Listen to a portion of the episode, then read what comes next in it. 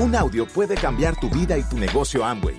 Escucha a los líderes que nos comparten historias de éxito, motivación, enseñanzas y mucho más. Bienvenidos a Audios INA.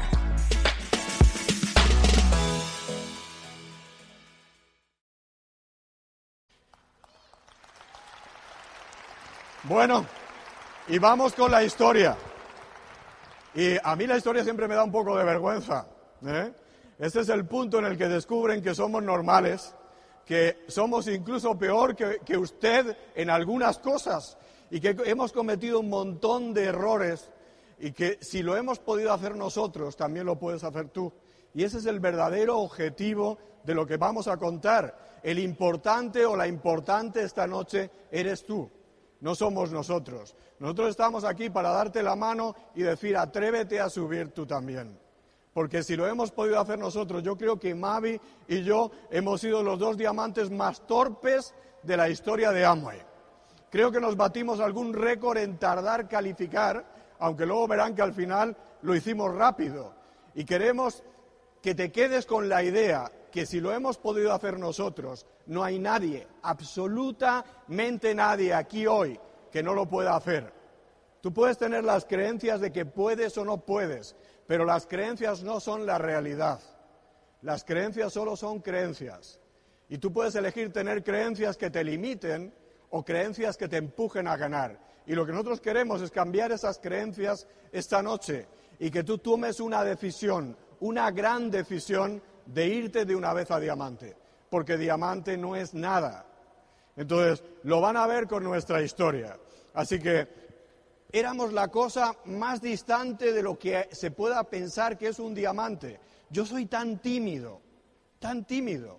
Me acuerdo que dirigía una multinacional. Entonces, tenía miles de empleados a mi cargo. Me subía en el ascensor para llegar al despacho de dirección lleno de ejecutivos y yo miraba al techo. Y todos pensaban que yo era arrogante, pero era tímido, no podía mantener una conversación de hace buen tiempo, ¿eh? Sí, el clima cambió, solo podía tener una conversación directa. Una persona muy tímida, una persona introvertida, una persona llena de miedos y que por fin tenía un sueño, pero que no tenía nada de lo que hacía falta para tener para alcanzar ese sueño. Entonces, comenzamos en el negocio porque quisimos salvar a Maribí. Mi patrocinadora tenía 18 años. Era la hija de mi socio en tres empresas que habíamos creado juntos. Así que Maribí nos llama una noche a las 11 de la noche y nos dice que tiene un negocio buenísimo, que nos vamos a hacer ricos, que vamos a viajar por el mundo entero y que nunca más va a haber un jefe en nuestra vida yo digo, sí, claro. Esos son los cuentos de hadas que contamos a las niñas antes de dormir. Yo pensé, ya han metido en un lío a Maribí.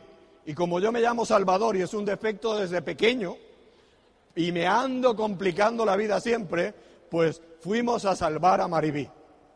Pero mira por dónde Maribí nos salvó a nosotros, porque nos quedaba una vida de ir de la casa al trabajo y del trabajo a la casa hasta que nos jubiláramos o nos muriéramos. Y la gente pensaba que, nosotros estábamos muy bien. Yo era el director de un grupo de empresas, mucha gente quería estar en nuestra posición, pero yo no era nada feliz, absolutamente nada feliz. Si conoces directores por ahí, no te dejes engañar. ¿Ustedes saben quién es el primero que despiden en una empresa? ¿Has visto en un equipo de fútbol a quién despiden? ¿A todos los jugadores o al entrenador? Te pasas la vida entera para alcanzar una posición, crees que has alcanzado algo y eres el que está más cerca de la calle de todos porque además, como tu sueldo es mayor, siempre están pensando a ver cómo lo reducen. ¿De acuerdo? Así que no se dejen engañar. El estatus no es riqueza y el estatus no es estilo de vida. Yo no era nada feliz, absolutamente nada feliz. Había épocas como ahora que hay una crisis y tenía que despedir a miles de personas. Y yo caía enfermo, odiaba eso, porque aquella gente no había hecho nada mal, pero sobraban. Y si yo no los despedía, me despedían a mí y después los despedían a ellos.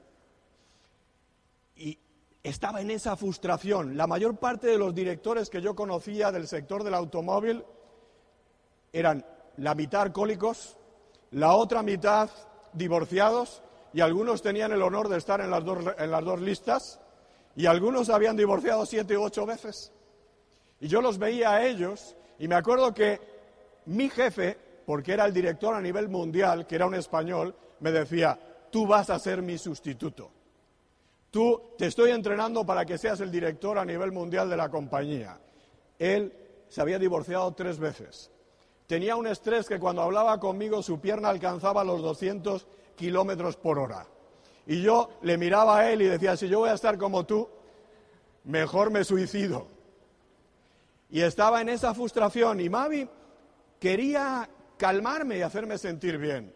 Pero recuerdo que el primer año trabajé todos los días, sin fallar un solo día, por un año, más de 12 horas diarias. Las empresas trabajaban de noche y de día. Todavía, hace unos pocos años, la, policía de Valencia me llamó por teléfono a casa, porque había habido un accidente en la fábrica y todavía aparecía yo como el director. Y en condiciones normales me tocaba levantarme e irme a la fábrica a enfrentar un problema que había. Así que tenía un estrés que tú no te puedes ni imaginar. Y cada vez que volvía a casa, mi hija ya estaba durmiendo. Y cuando salía de casa, mi hija todavía estaba durmiendo. Y empezaron a pasar los años.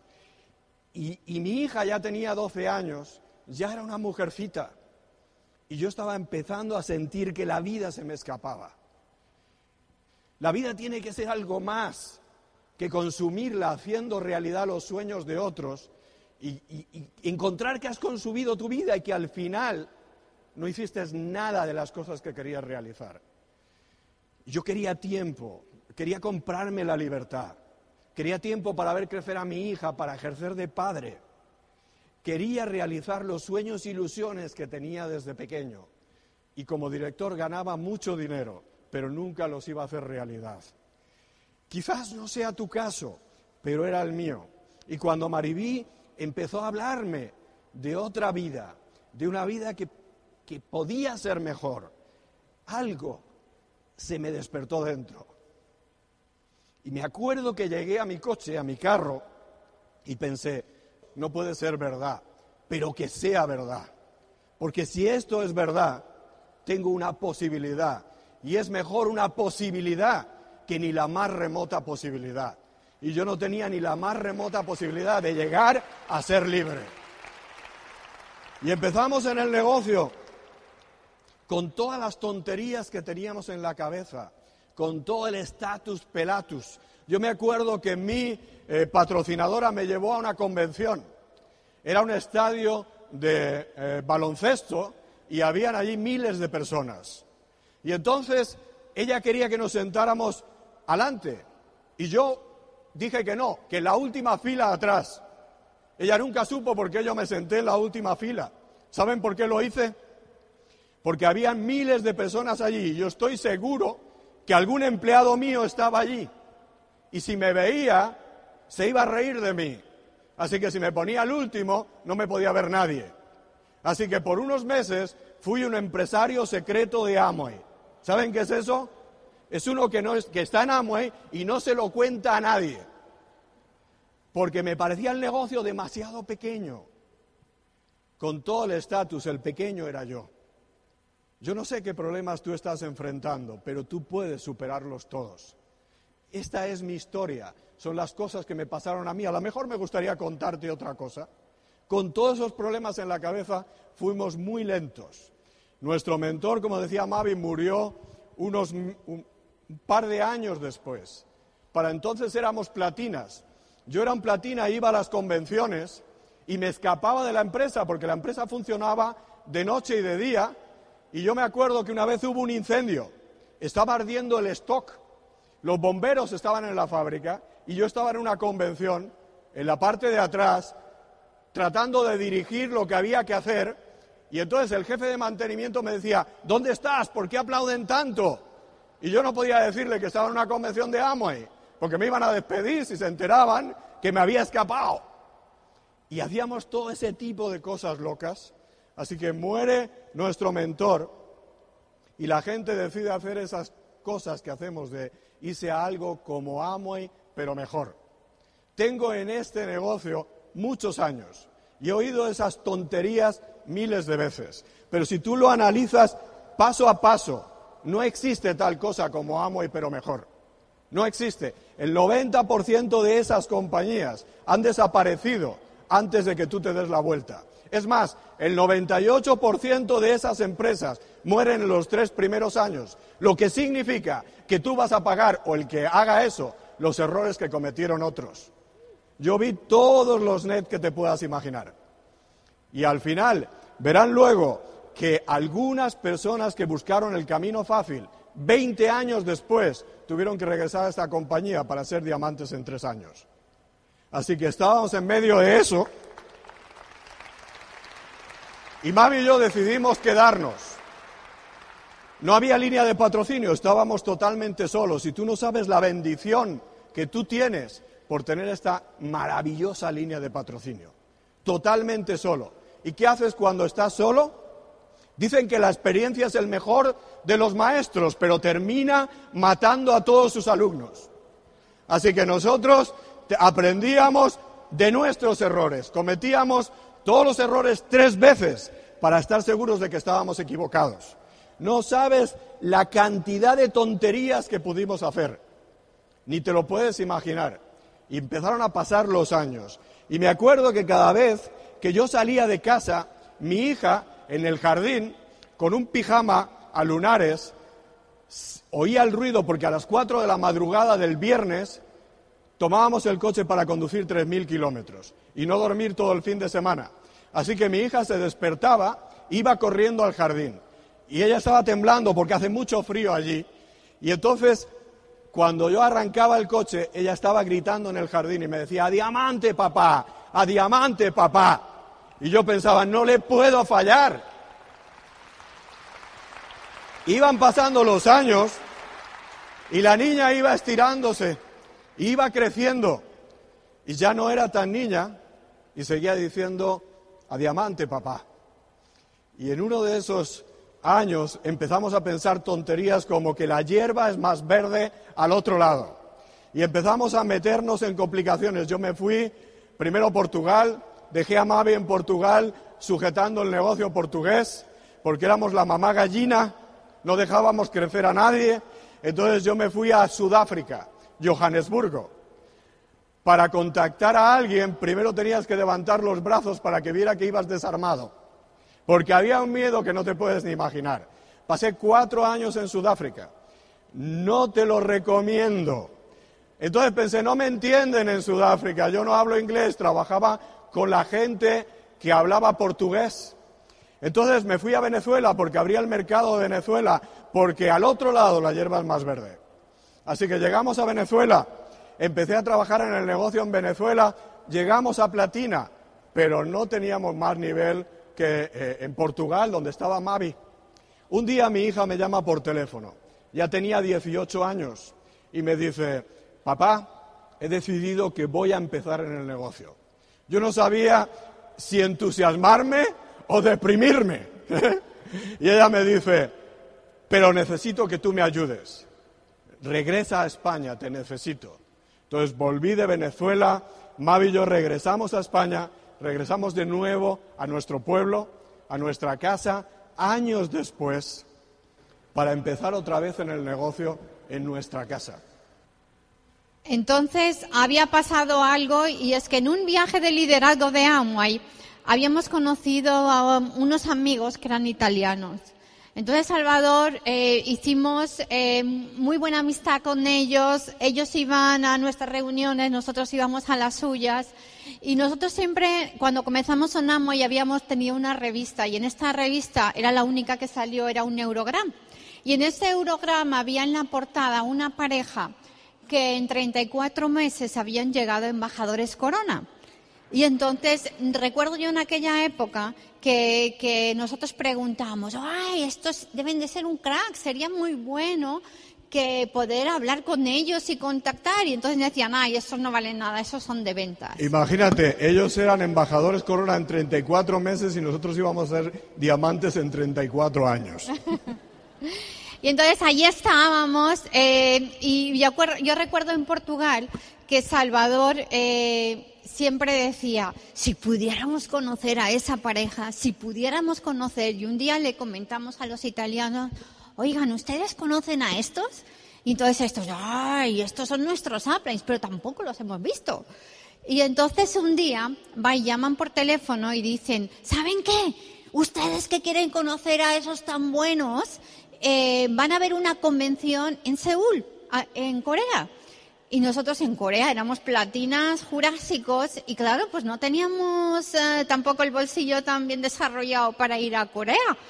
Y entonces recuerdo que en aquella época era el Mundial de Fútbol. Y entonces los tickets de avión estaban carísimos. Y entonces eh, contamos todo el dinero que teníamos, Salvador. Eh, yo digo, mira, por lo menos puede ir uno. Vete tú que eres más amigo de los italianos. Y Salvador dijo, no, tenemos que ir los dos, porque si yo voy y yo vengo cargada y tú estás mm, jalándome para abajo, pues al final no vamos a ninguna parte. Así que tenemos que ir los dos. Y entonces yo volví a contar todo el dinero y él apuntaba todo el dinero sin pagar el alquiler, el agua la luz, el teléfono y todas esas cosas. Y comiendo pan y cebolla, pues tampoco llegábamos. Y entonces yo recuerdo eh, que habíamos terminado de leer en aquella época también el libro del alquimista. Entonces había una frase que siempre nos repetíamos porque nos entusiasmó aquello de que cuando tú deseas algo con toda la fuerza de tu corazón, el universo entero conspira para que se haga realidad. Y entonces, eh, de verdad que lo deseamos tanto ese cambio en nuestra vida, que llamó el director de Amo y Portugal y, dijo, parabéns, felicidades, ustedes acaban de ganar el bono de fundadores que en aquella época no había en España ni en Portugal. Y entonces, eh, y, nos, dijo, oye, ¿cuánto, cuánto es eso?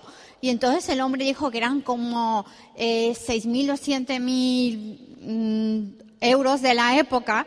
Y entonces eh, yo no quería decirle que lo necesitábamos para allá, porque me daba vergüenza, ¿no? Entonces respirando. Y cuando te dice, ¿y cuándo lo va a pagar? y entonces el hombre dijo, en el bono 15, el día 15, el día, en el bono del próximo mes. Siempre vamos a ir para allí así. ¿Aquí también?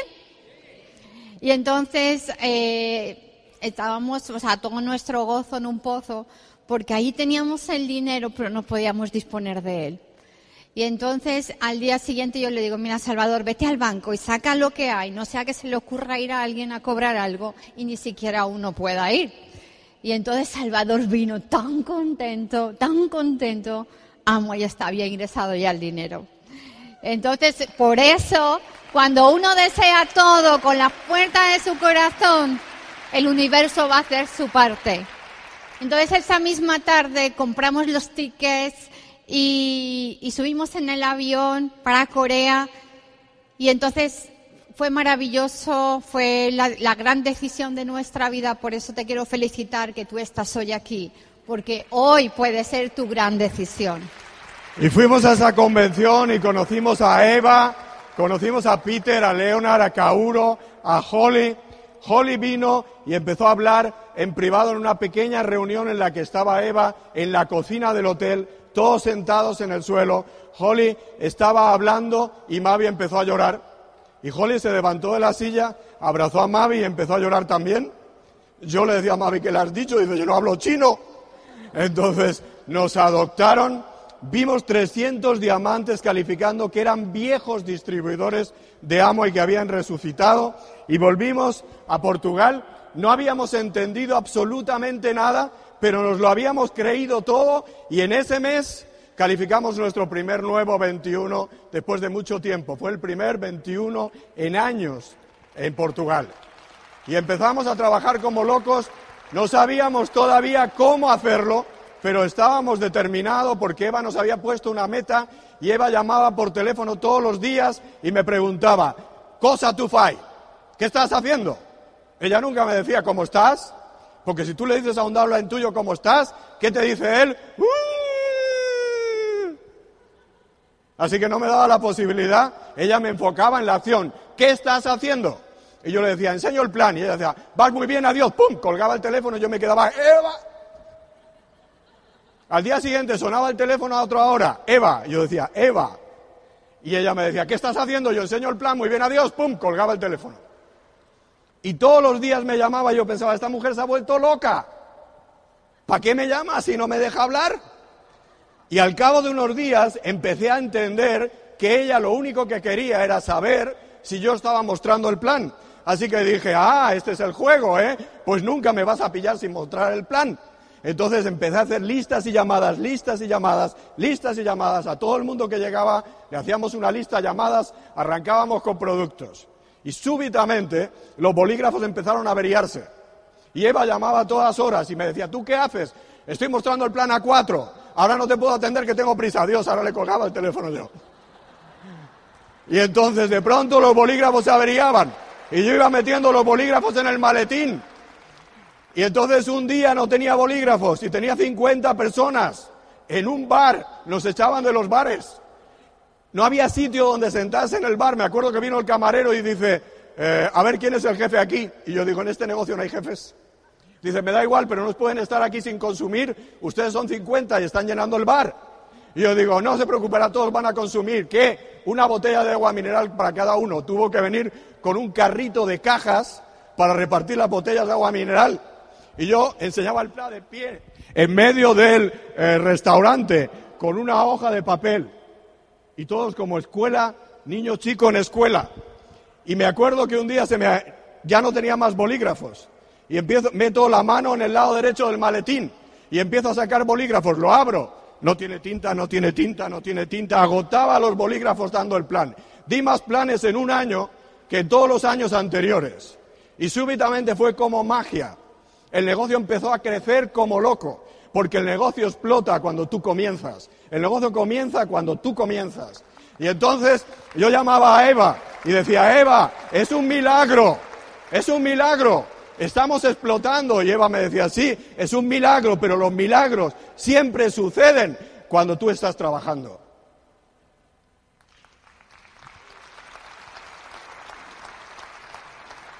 Y mi hija me llamaba cada noche y la frase, aún lo hace hoy, la frase de Gina era, a diamante papá.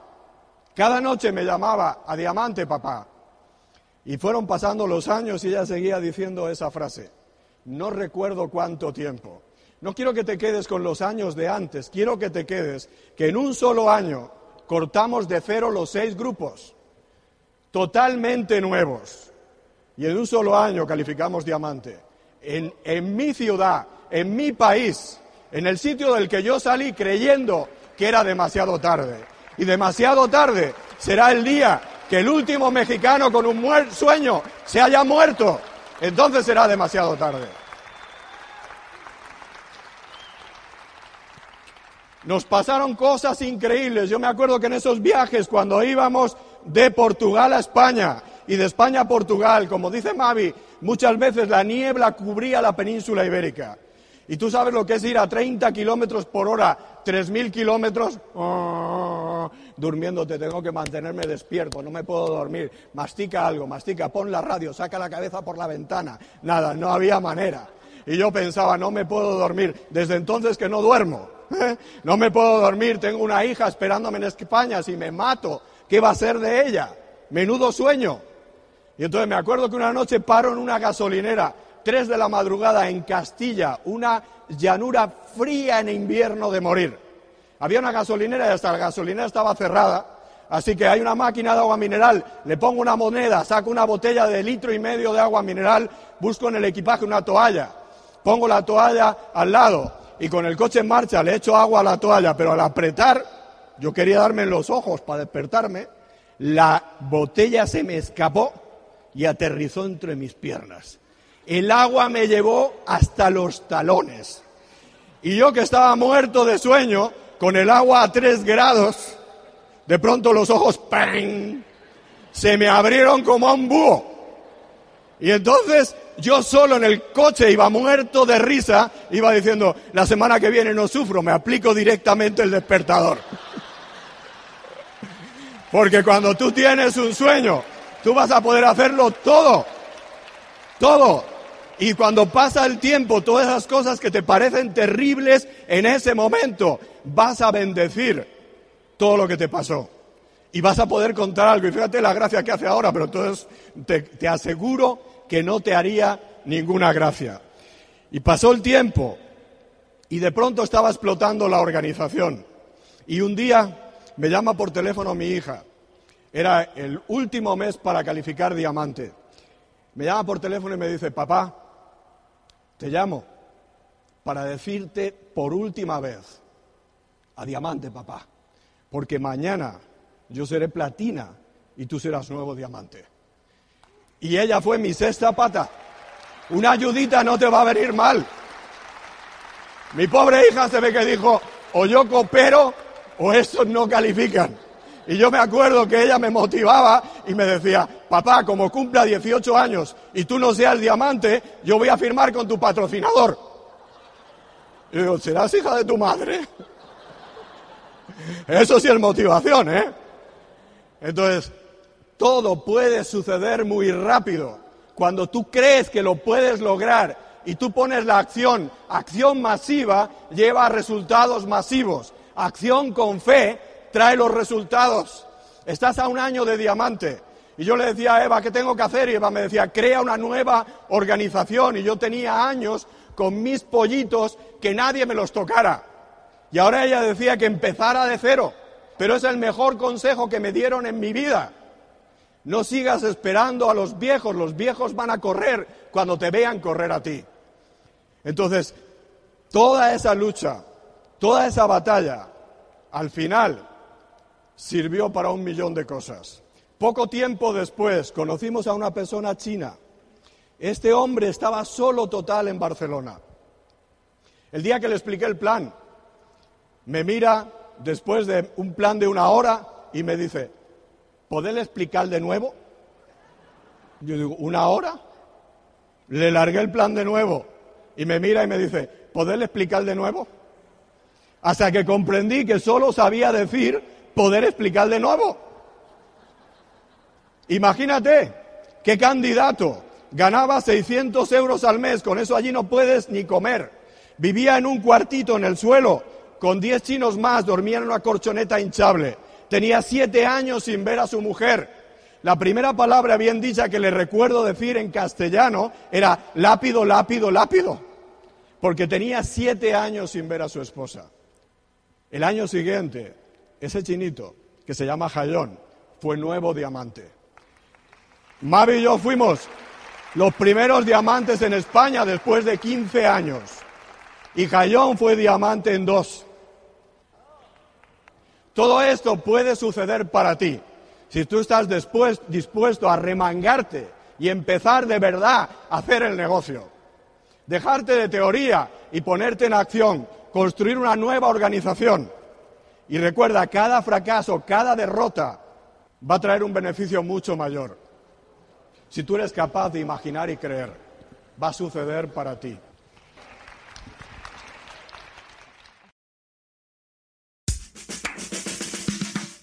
Gracias por escucharnos. Te esperamos en el siguiente Audio INA.